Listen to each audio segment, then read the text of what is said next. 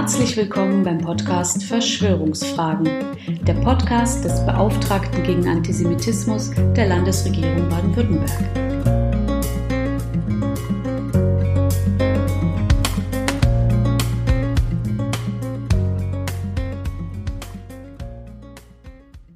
Am Dienstag, dem 16. Juni 2020, fand Bundespräsident Frank-Walter Steinmeier klare Worte. Es reicht nicht aus, kein Rassist zu sein, zitierte ihn die Stuttgarter Zeitung. Er habe gefordert, wir müssen Antirassisten sein. Zudem erkannte der Bundespräsident an, dass es das Problem des Rassismus keinesfalls nur in den USA oder anderen Erdteilen, sondern auch in Deutschland gebe. Zitat Auch hier werden Menschen ausgegrenzt, angegriffen und bedroht, weil ein beliebiges Merkmal sie als Angehörige einer Minderheit ausweist, weil sie eine dunkle Hautfarbe haben, eine Kippa tragen, in der Moschee beten oder einfach anders aussehen als die Mehrheit. Zitat Ende. Am gleichen Tag twitterte die Tübinger Bundestagsabgeordnete und Beauftragte der Bundesregierung für Migration, Flüchtlinge und Integration, Annette Wiedmann-Mautz, Zitat, Sprache prägt unser Denken. Wir müssen Rassismus in Artikel 3 Grundgesetz beim Namen nennen, statt von Rasse zu sprechen. Zitat Ende. Für Hörerinnen oder Leser dieses Podcasts ist die Ablehnung von Rassismus nicht neu. Schon in Folge 2 ging es darum, warum es sachlich falsch und schädlich ist, weiterhin zu behaupten, bei Semiten handele es sich um eine Rasse aus Juden und Arabern. In der hebräischen Bibel und im Koran erscheint Shem als einer der Söhne von Noah. Und nach jüdischer Auslegung schon im Talmud ist er kein Begründer einer Rasse oder von Sprachen, sondern der erste Begründer einer Schule in Alphabetschrift. Nicht irgendeine Genetik, sondern dieses vereinfachte Schriftsystem mit bis zu 30 Buchstaben führte zum Judentum als erster Schrift- und Bildungsreligion. Deswegen werden Jüdinnen und Juden bis heute rassistisch als vermeintlich besonders schlau und verschwörerisch gedeutet. Dabei werden heute weltweit Alphabete benutzt, die ihren Namen direkt von den ersten beiden Buchstaben des Hebräischen, Aleph und Bet, erhalten haben. Das Judentum hat zwar mit der Bildung angefangen, der Begriff stammt direkt aus dem üblichen Mythos, nach dem Gott den Menschen nach seinem Ebenbild geschaffen habe. Genau darin steckt aber auch schon die Botschaft, dass alle Menschen Bildung anstreben sollten. Und so basieren auch alle nachfolgenden semitischen Religionen wie das Christentum, der Islam und das Bahaitum auf heiligen Schriften in Alphabeten, ebenso wie die großen Weltanschauungen wie der Humanismus, Liberalismus und Sozialismus sowie die Wissenschaften. Auch den genetischen Code aller Tiere und Menschen, die DNA, ordnen wir heute auf Basis von vier basalen Buchstaben A, C, G und U. Es gibt keine Menschenrassen, sondern nur eine große, auch äußerliche Vielfalt von Menschen. Daher konnten sich Rassisten nicht einmal darauf einigen, wie viele Rassen es denn auf der Welt eigentlich geben sollte. Manche schwadronierten von drei, andere von sieben und wieder andere wollten sogar noch zwischen den französischen Welschen und den deutschen Germanen Rassenunterschiede konstruieren. Auch gibt es unter Menschen individuelle Vielfalt, aber keine höheren oder niederen Rassen.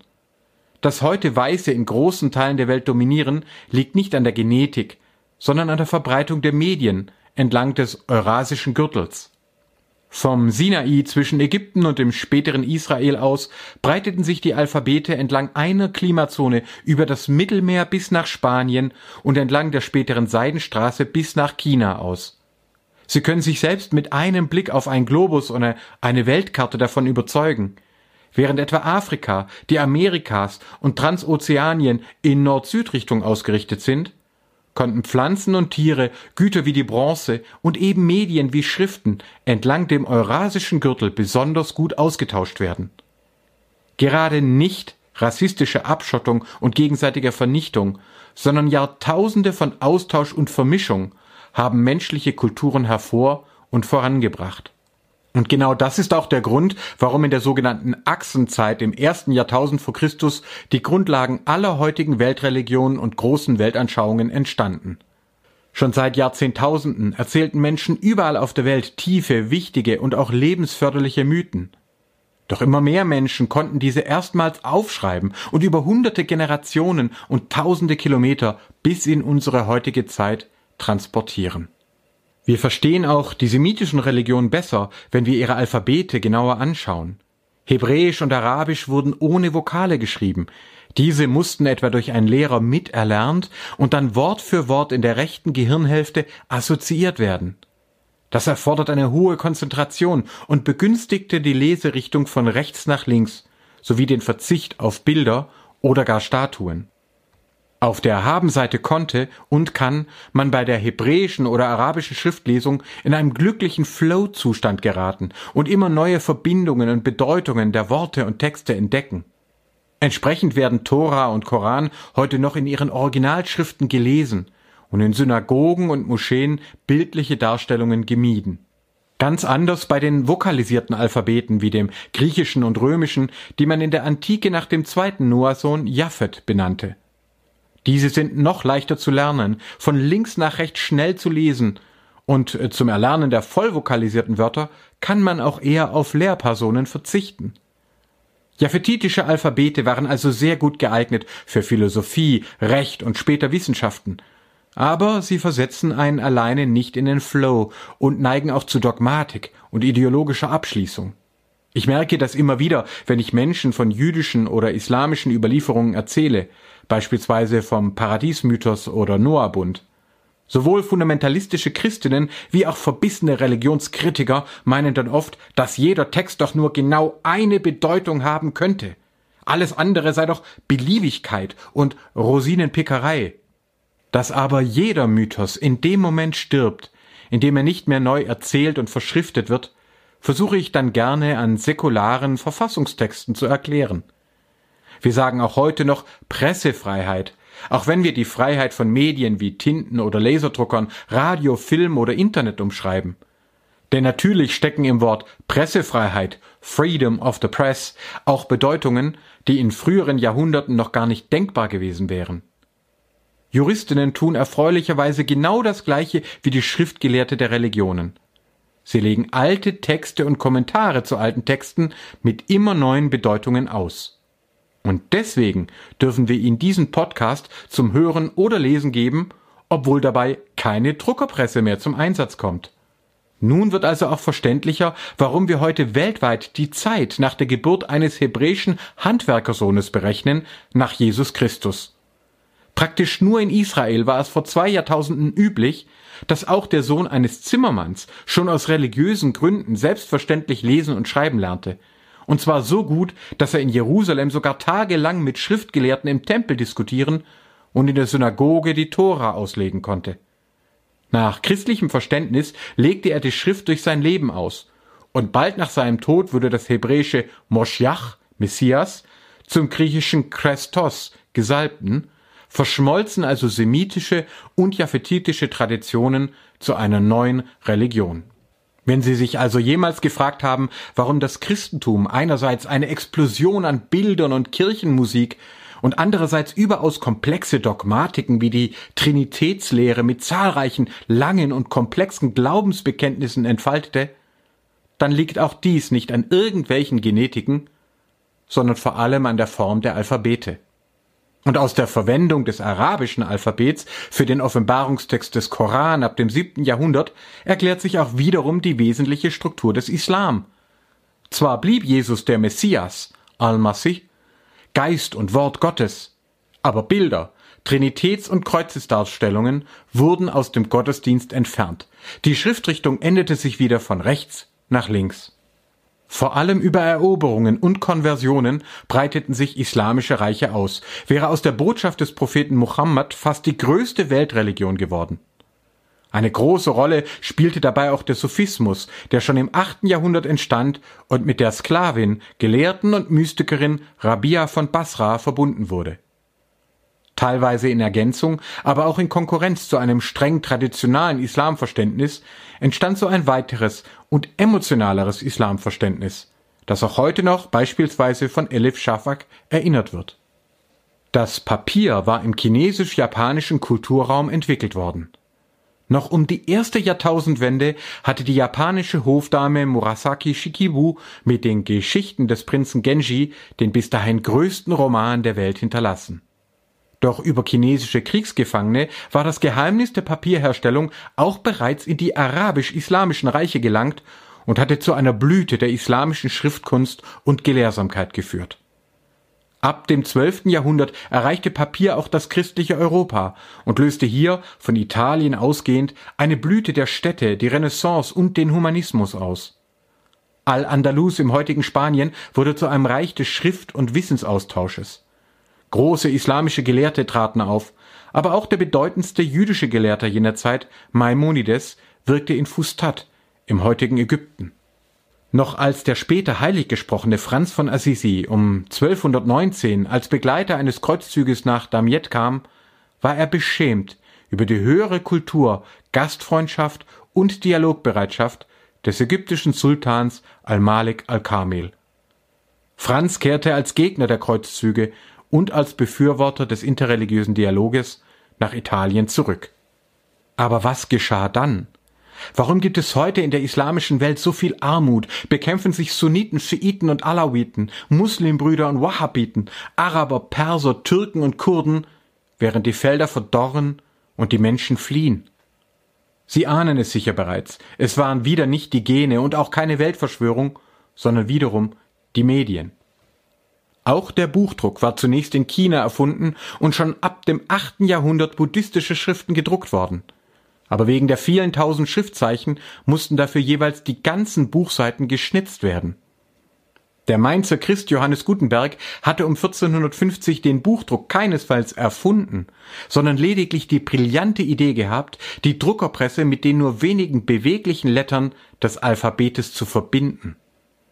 Die Folge war eine absolute Wissensexplosion, aber auch ein Auseinanderbrechen der römisch-katholischen Kirche durch die Reformation – sowie die Eskalation von Antisemitismus und Frauenfeindlichkeit zum Hexenglauben sowie die Entstehung des Rassismus. In Folge 14 haben wir diesen Vorgang bereits ausführlich beschrieben, so dass hier eine kurze Zusammenfassung reicht. Auch schon in der Antike gab es sowohl unter griechischen wie hebräischen Schriftgelehrten Vorurteile gegenüber den geringer alphabetisierten Völkern, vor allem aus Afrika. Schon bei griechischen Autoren der sogenannten Achsenzeit wie Hippokrates und Aristoteles finden wir antinegride Thesen, wonach das Klima nicht nur die Hautfarbe, sondern auch den Charakter und die Intelligenz der Völker präge. Der Begriff Sklave wurde dagegen von den hellhäutigen Slawen abgeleitet, die als besonders wertvoll galten Weiße Hautfarbe wurde also bereits mit häufiger positiven und schwarze Hautfarbe mit häufiger abwertenden Deutungen versehen. Auch Ambivalenzen tauchen etwa im biblischen Hohelied der Liebe oder im ersten Muezzin des Islam Bilal auf. Diese waren aber noch nicht dogmatisiert. Eine Slawin und ihre Kinder konnten freigelassen werden, ein Afrikaner bis zum römischen Kaiserthron aufsteigen. Doch mit dem Buchdruck verbreiteten sich von Spanien her die ersten Mythen über die Wirkung der sogenannten Raza, der Blutlinien. In Texten und Büchern tauchte die Lehre auf, nach der auch die christliche Taufe keine gleichmachende Wirkung mehr habe. Das Kind eines Bauern bleibe anders als das Kind einer Adeligen, selbst wenn sie gar nichts von ihrer jeweiligen Raza wüssten. Nachfahren von Juden und Musliminnen blieben antichristliche Kinder Sems, selbst wenn sie seit Generationen christlich getauft und fromme Kirchgänger waren. Und Schwarze seien als Kinder Hams, des dritten Noah-Sohnes, und Negri von Geburt an als Sklaven geboren, völlig unabhängig von ihrer Religion oder auch Bildung. Den Kern des Rassismus seit dem 15. Jahrhundert und damit lange vor der Entstehung der modernen Wissenschaften bildet der üble Mythos, dass jeder Mensch vom Moment seiner Geburt an in einen niederen oder höheren Stand hineingeboren werde und niemals etwas daran ändern könne. Auf dieser rassistischen und buchstäblich postsemitischen Grundlage wurden Millionen Schwarze durch Christen und Muslime versklavt und als Arbeitskräfte in die Amerikas verschleppt. Auch der belgische König Leopold II. ließ bis zu zehn Millionen Kongolesinnen und Kongolesen zur Produktion von Kautschuk ausbeuten, foltern und ermorden.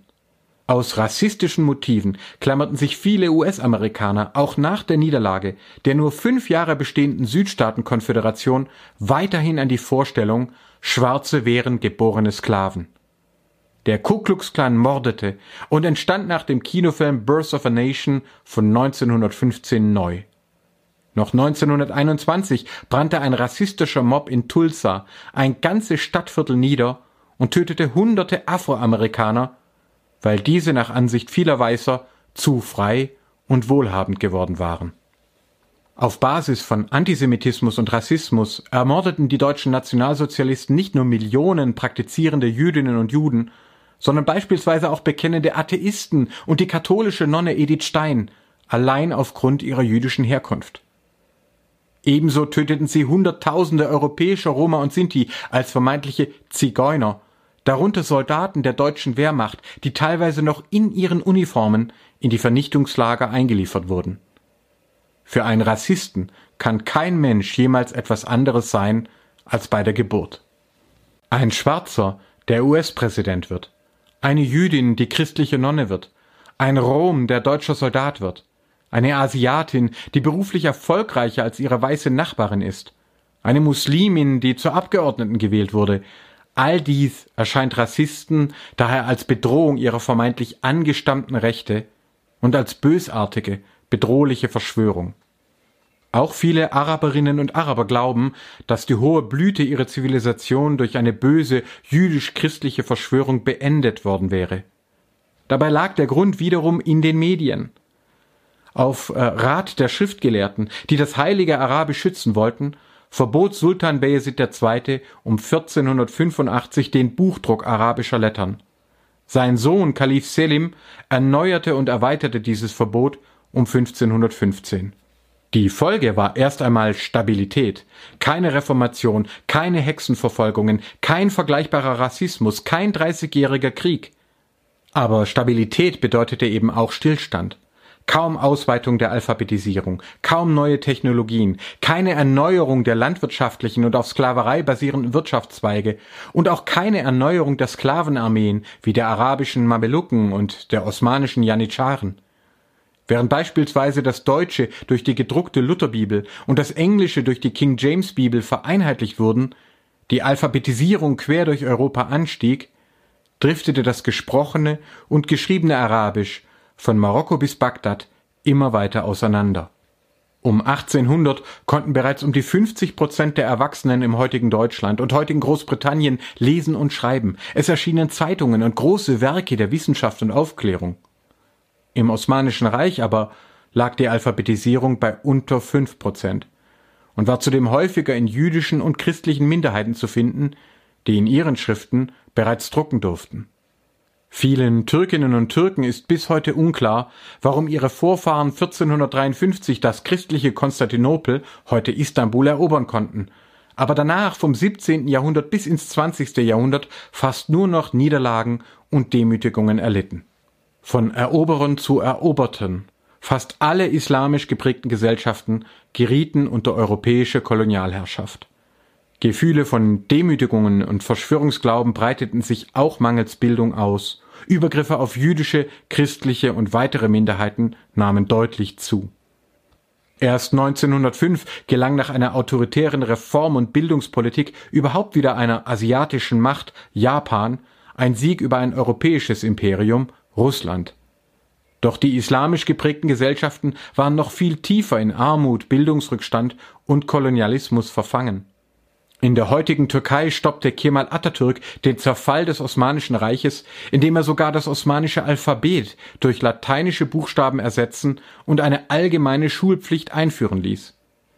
Im Zuge dieser säkularen Türkifizierung ließ er aber auch religiöse Traditionen und Orden zerschlagen, zudem nicht türkische Sprachgruppen wie die Kurden sowie nicht sunnitische Religionsgemeinschaften unterdrücken mit verhängnisvollen Folgen bis heute wirkte sich das Bündnis deutscher und arabischer Antisemiten um den deutschen NS-Führer Adolf Hitler und den Jerusalemer Großmufti Armin al-Husseini aus.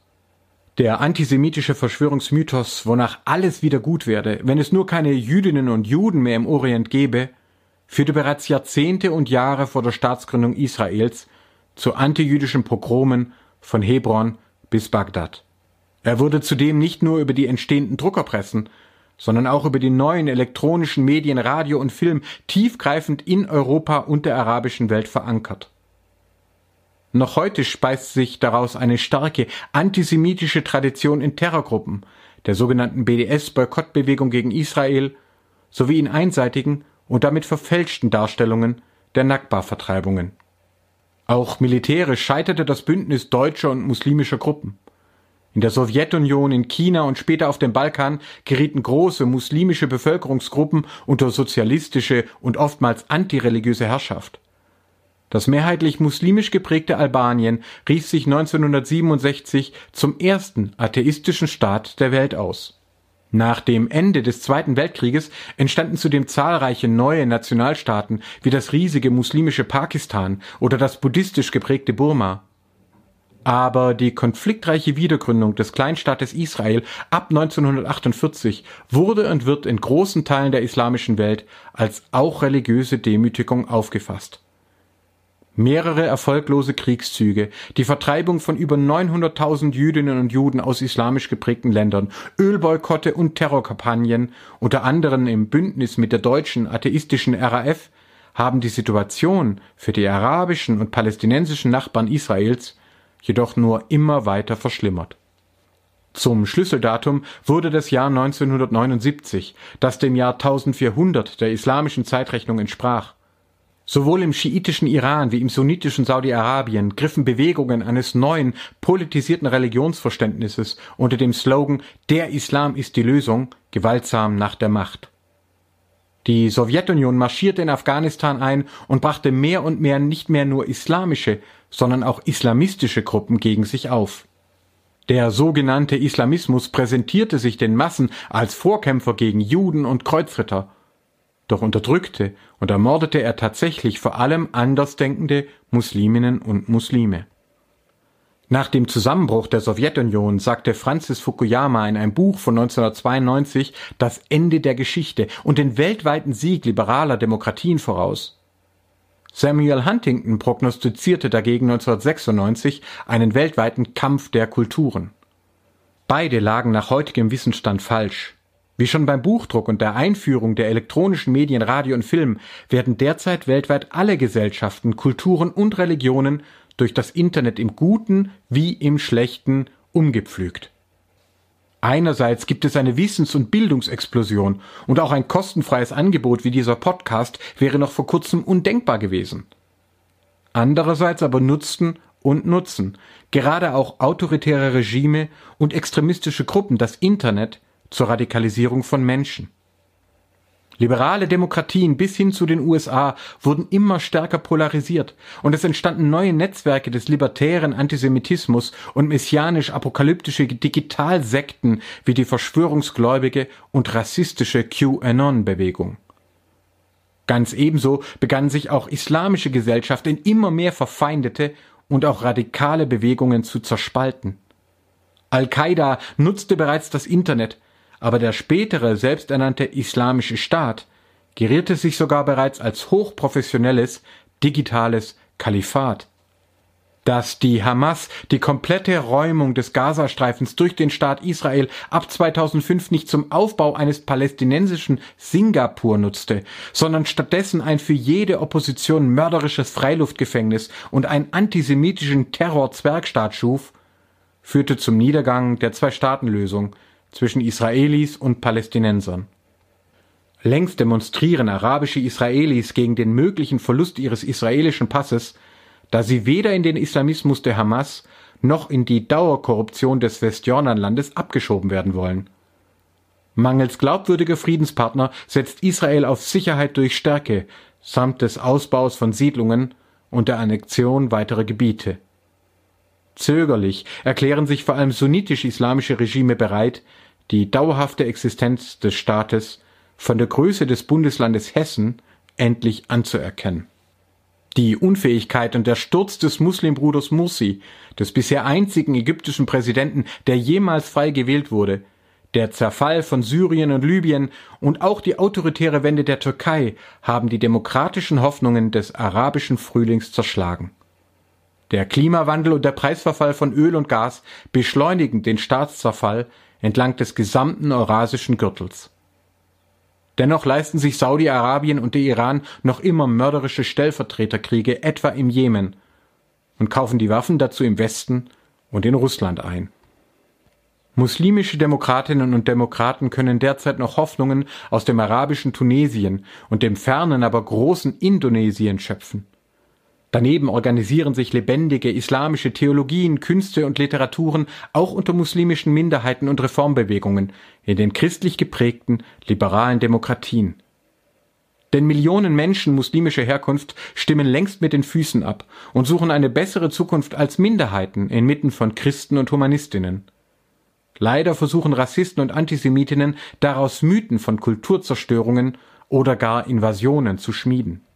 So sprach man noch in den 1990er Jahren hier in Baden-Württemberg kaum von Religionen, sondern unterteilte die Menschen nach ihren Herkunftsstaaten.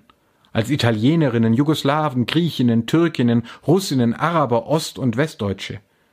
Den Aufstieg des antimuslimischen Rassismus konnten meine Familie und ich so am eigenen Leib erleben. Weil ich als nicht getauftes Kind einer Arbeiterfamilie aus der damaligen DDR ohnehin zwischen allen Stühlen saß, begann ich als Jugendgemeinderat zwischen den verschiedenen Gruppen Brücken zu bauen. Verwirrend dabei war, dass mich die Jugendlichen türkischer und albanischer Herkunft ebenso selbstverständlich für einen Christen hielten, wie sie ihrerseits für geborene Muslime gehalten wurden. Das nette Mädchen, das im Ethikunterricht neben mir saß, galt als Türkin, aber ich fragte auch sie nach ihrem Glauben und ihrer Kultur. Gemeinsam mit vielen anderen jungen Menschen entstand eine regionale christlich-islamische Dialoggesellschaft. Heute wissen wir, vielerorts entstand ein junger interreligiöser Dialog zum Abbau gegenseitiger Vorurteile. So fand ich auch selbst zum christlich-evangelischen Glauben und studierte nach einer Banklehre Religionswissenschaft. Und der Dialog kann, wie es Religionsgelehrte so schön und richtig formulieren, durchaus fruchtbar sein. Meine damalige Nebensitzerin Sarah und ich sind nun seit 23 Jahren verheiratet und haben drei gemeinsame Kinder. Aber die Widerstände waren und sind zum Teil noch heftig. Von deutscher Seite fielen schon damals Begriffe wie Rassenschande und von islamisch-fundamentalistischer Seite wurde die Konversion gefordert. Nach den Anschlägen des 11. September 2001 eskalierten die gegenseitigen Vorwürfe. Viele Westliche meinten, Muslime würden Europa bedrohen, und viele Muslime behaupteten wiederum, die Golfkriege und Terroranschläge seien von der CIA inszeniert. Digital beschleunigt eskalierte der Verschwörungsglauben bis heute. Auch Serra und ich mussten da durch. So wurde 2003 sogar in größeren rechtsgerichteten Medien der Vorwurf erhoben, ich sei heimlich mit Muslimen verschworen, wenn nicht gar konvertiert. Obwohl Serra meinen Nachnamen Blume annahm und wir auch gemeinsam Kirchen besuchten, kam umgekehrt niemand auf den Gedanken, sie könnte Christin geworden sein. Als bedrohlich und verschwörerisch galten und gelten stereotyp immer die Muslime. Nach der Doktorarbeit zur Religion und Hirnforschung forschte ich über Religionsdemografie. Dabei stellte sich heraus, dass es keine jüdische, christliche, islamische oder hinduistische Demografie gab, sondern nur eine religiöse. Fromme Jüdinnen, Christinnen, Musliminnen, Hinduistinnen hatten, auch bei höherer Bildung, im Durchschnitt mehr Kinder als ihre säkularen Nachbarinnen. In Staaten, die ihre Familienpolitik nicht modernisierten, schrumpften die Familien. Von Japan über Russland bis zu Polen, Ungarn, Griechenland, Italien und so weiter.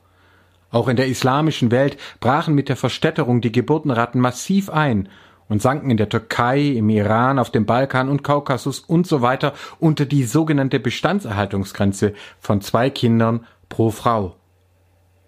Während sich religiös-fundamentalistische Gruppen gegen neue Freiheiten vor allem der Frauen wandten, beschleunigte sich auf der anderen Seite die Säkularisierung.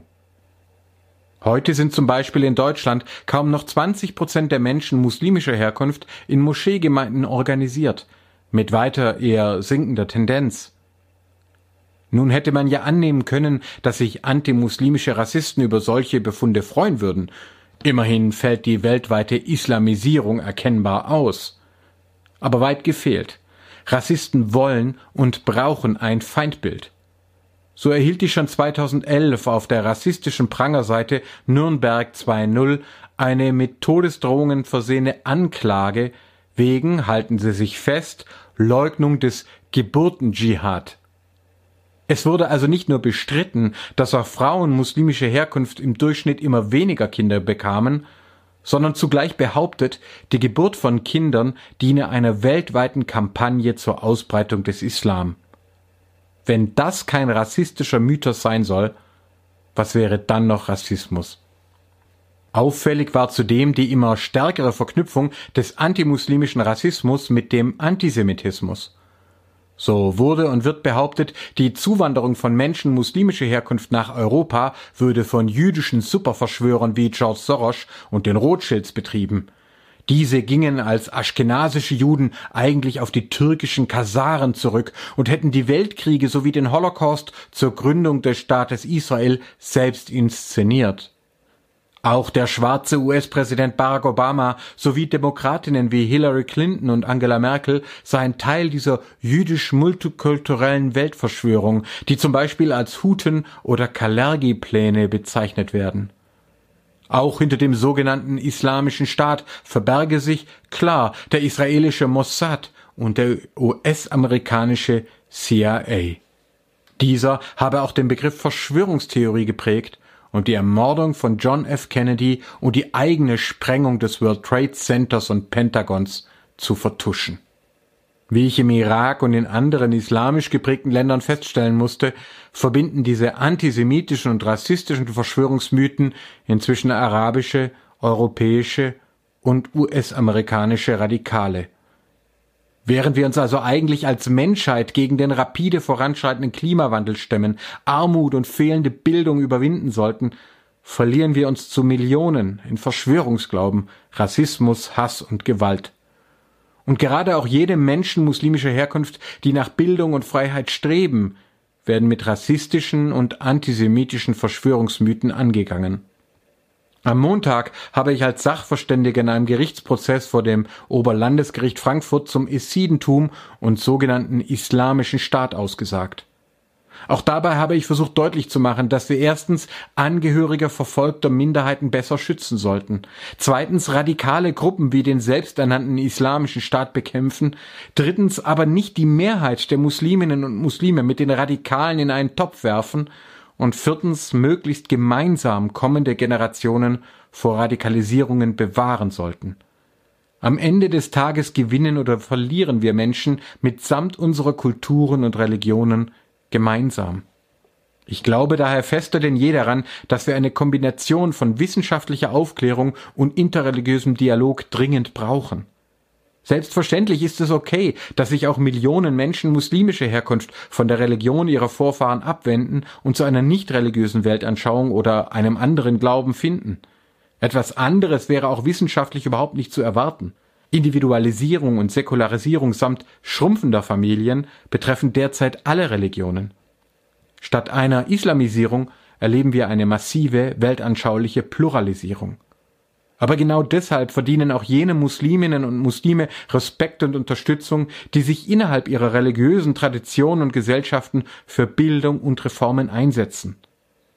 Wer zum Beispiel Kopftuchträgerinnen pauschal beschimpft, vom Arbeitsmarkt ausschließt oder sogar angreift, stärkt damit nur Patriarchat und Rassismus, ohne Einkommen und Selbstbestimmung der Frauen wirklich zu stärken. Und wer zudem behauptet, der Anteil der Kopftuchträgerinnen in Europa würde immer weiter steigen, kennt entweder die realen Daten nicht oder lügt bewusst, um rassistische Ängste zu schüren. Wer Religionen gegeneinander ausspielt, Unternehmer und Politikerinnen, Wissenschaftler und Journalistinnen, Ehrenamtliche und Künstlerinnen sowie Partnerschaften allein aufgrund ihrer muslimischen Herkunft ablehnt und ausgrenzt, vertieft Gräben, wo endlich Brücken zu bauen wären. Rassismus legt uns alle auf vermeintlich feste Rollen und Eigenschaften bei unserer Geburt fest als Frauen und Männer, als Deutsche verschiedenster Herkunft, als Schwarze und Weiße, als Reiche und Arme, als formal Gebildete und formal Ungebildete, als Nachfahren von Jüdinnen, Christen, Musliminnen, als vermeintlicher Verschwörer, Kreuzritter, Minderbegabte. Wo immer wir uns mit solchen Zuschreibungen abfinden, vergeuden wir alle miteinander unwiederbringliche Potenziale einzigartiger Menschen. Antisemitische Verschwörungsmythen hetzen uns darüber hinaus auch noch gegeneinander auf und führen zu noch mehr Hass und Gewalt. Deswegen unterstütze ich die Woche gegen antimuslimischen Rassismus und bitte uns alle, die jeweiligen Mythen des Hasses und der Abwertung aus unseren Köpfen zu bekommen. Wenn wir zu uns selbst ehrlich sind, so werden wir in jeder Religionsgemeinschaft, in jedem Volk, in jeder Kultur und letztlich auch in uns selbst nie nur Gutes oder nur Schlechtes finden, sondern immer wieder eine Mischung. Wir können einander also helfen, unsere jeweiligen blinden Flecke zu finden und miteinander aneinander zu wachsen. Dass sich der Islam in einer Krise befindet, ist weder die Schuld der heutigen Muslime noch des Propheten und Koran und auch nicht einer vermeintlichen jüdisch-amerikanischen Weltverschwörung sondern einer mehrhundertjährigen Verzögerung von Buchdruck und Bildung. Deswegen bringen uns gegenseitiges Beschuldigen und Aggressionen überhaupt nicht weiter, sondern nur möglichst gemeinsame Anstrengungen für ein besseres Morgen. Es kommt jetzt darauf an, einander und insbesondere Verfolgten aktiv beizustehen, Dialog, Bildung, die Energiewende, legale und humanitäre Migrationswege sowie einen fairen Welthandel zu fördern denn wir sitzen nicht nur im gleichen Boot, sondern in der gleichen Arche. Umso länger wir brauchen, um uns als gleichberechtigte Teile der gemeinsamen Menschheit anzuerkennen und um gemeinsam tätig zu werden, umso schwieriger machen wir es unseren Kindern auf unserem kleinen, sich längst erhitzenden Planeten. Vielen Dank für Ihre Aufmerksamkeit.